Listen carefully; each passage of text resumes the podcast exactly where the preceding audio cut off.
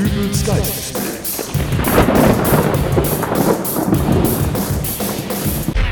Hallo, grüß Gott, moin moin, wie auch immer und herzlich willkommen zur 327. Ausgabe von Dübels Geistesblitz.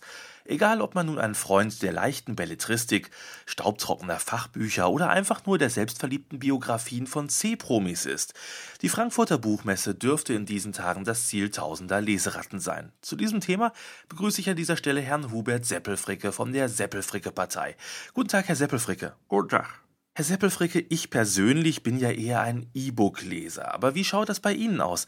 Bevorzugen Sie das traditionelle Buch aus echtem Papier oder hat ein Politiker in Ihrer Position überhaupt noch Zeit zum Lesen? Ich will mal so sagen, die Zeit zum Lesen, die muss man sich nehmen. Das mag im hektischen Tagesgeschäft der Politik nicht immer ein Zuckerstecken sein, aber wenn man da wie ich einen goldenen Mittelweg zwischen klassischem Buch und elektronischen Medien findet, dann fährt man damit zumeist ganz gut.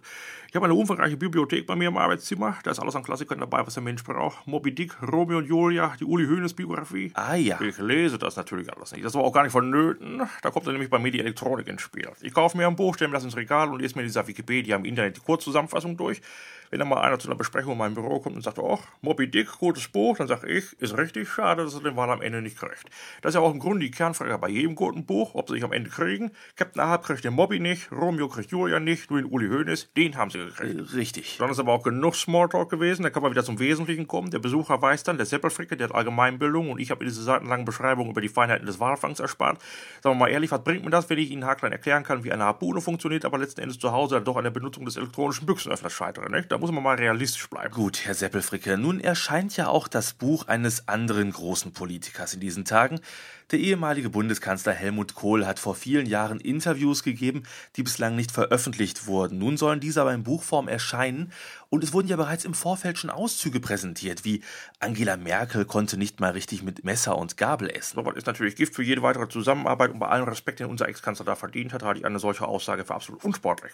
Ich habe eine ähnliche Situation selber einmal erlebt. Das war auf dem Neujahrsempfang des Bürgermeisters. Da war ich als erster Vorsitzender der Seppelfricke Partei ebenfalls eingeladen. Sektempfang, Neujahrsrede, anschließend gerade so warmes Buffet mit Kartoffelgratin, Frikadellen und Rinderbraten zum Nachtisch Herrencreme. Nun saß ich direkt gegenüber der Gattin des Bürgermeisters, sie säbelte recht unbeholfen an dem in Soße ertränkten Tier auf ihrem Teller rum, und ob sie da jetzt ein stumpfes Messer hatte oder was immer der Grund dafür war, jedenfalls flitscht ihr so ein Röstitaler quer beim Tisch. Ja, wie unangenehm. Ja, nur bin ich eben Hubert Seppelfricke und nicht Helmut Kohl, der im Beisein seines Ghostwriters über sowas herzieht, sich mit dem verkracht und dann auch wieder drüber aufregt, wenn der diese Informationen später im Buchform auf den Markt wirft. Ich bin da ganz souverän zu der Dame hin, habe mir das Stück Fleisch klein geschnitten, damit sie sich nicht am Ende noch verletzt und ihr weiterhin guten Appetit gewünscht. Oh, was ist der Dank?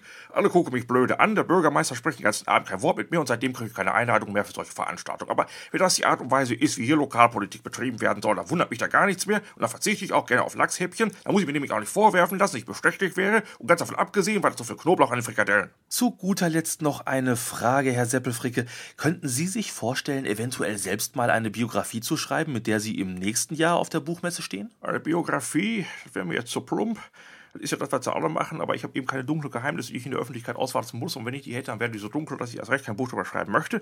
Abgesehen davon geht der ganze Rummel um die Veröffentlichung ja so, dass man kurz vor und nach dem Erscheinen des Buches durch sämtliche Talkshows des öffentlich-rechtlichen Fernsehens geschleift wird, Interviewmarathons für die Presse absolviert und vielleicht den ganzen Quatsch dann selber noch als Hörbuch einsprechen muss, um dann ein paar Monate später das Werk auf den Wühltischen im Supermarkt zu finden. Die Biografie von Christian Wulff ist vor nicht mal einem halben Jahr erschienen. Heute liegt die für 4 Euro bei den Sonderangeboten und an der Fleischdecke gibt es das gleiche Geld ein Kilo Kassler Nacken. Und da fragen Sie mich, ob ich Lust habe, eine Biografie zu schreiben? Äh, ja, vermutlich dann eher nicht. Herr Seppelfricke, ich danke Ihnen für das Gespräch. Ich bin hier, ich habe Zeit, man kann über alles reden. Und das war's auch für diese Ausgabe. Wir hören uns wieder in der nächsten Folge von Dübels Geistesblitz. Bis dahin, alles Gute, euer Dübel und tschüss.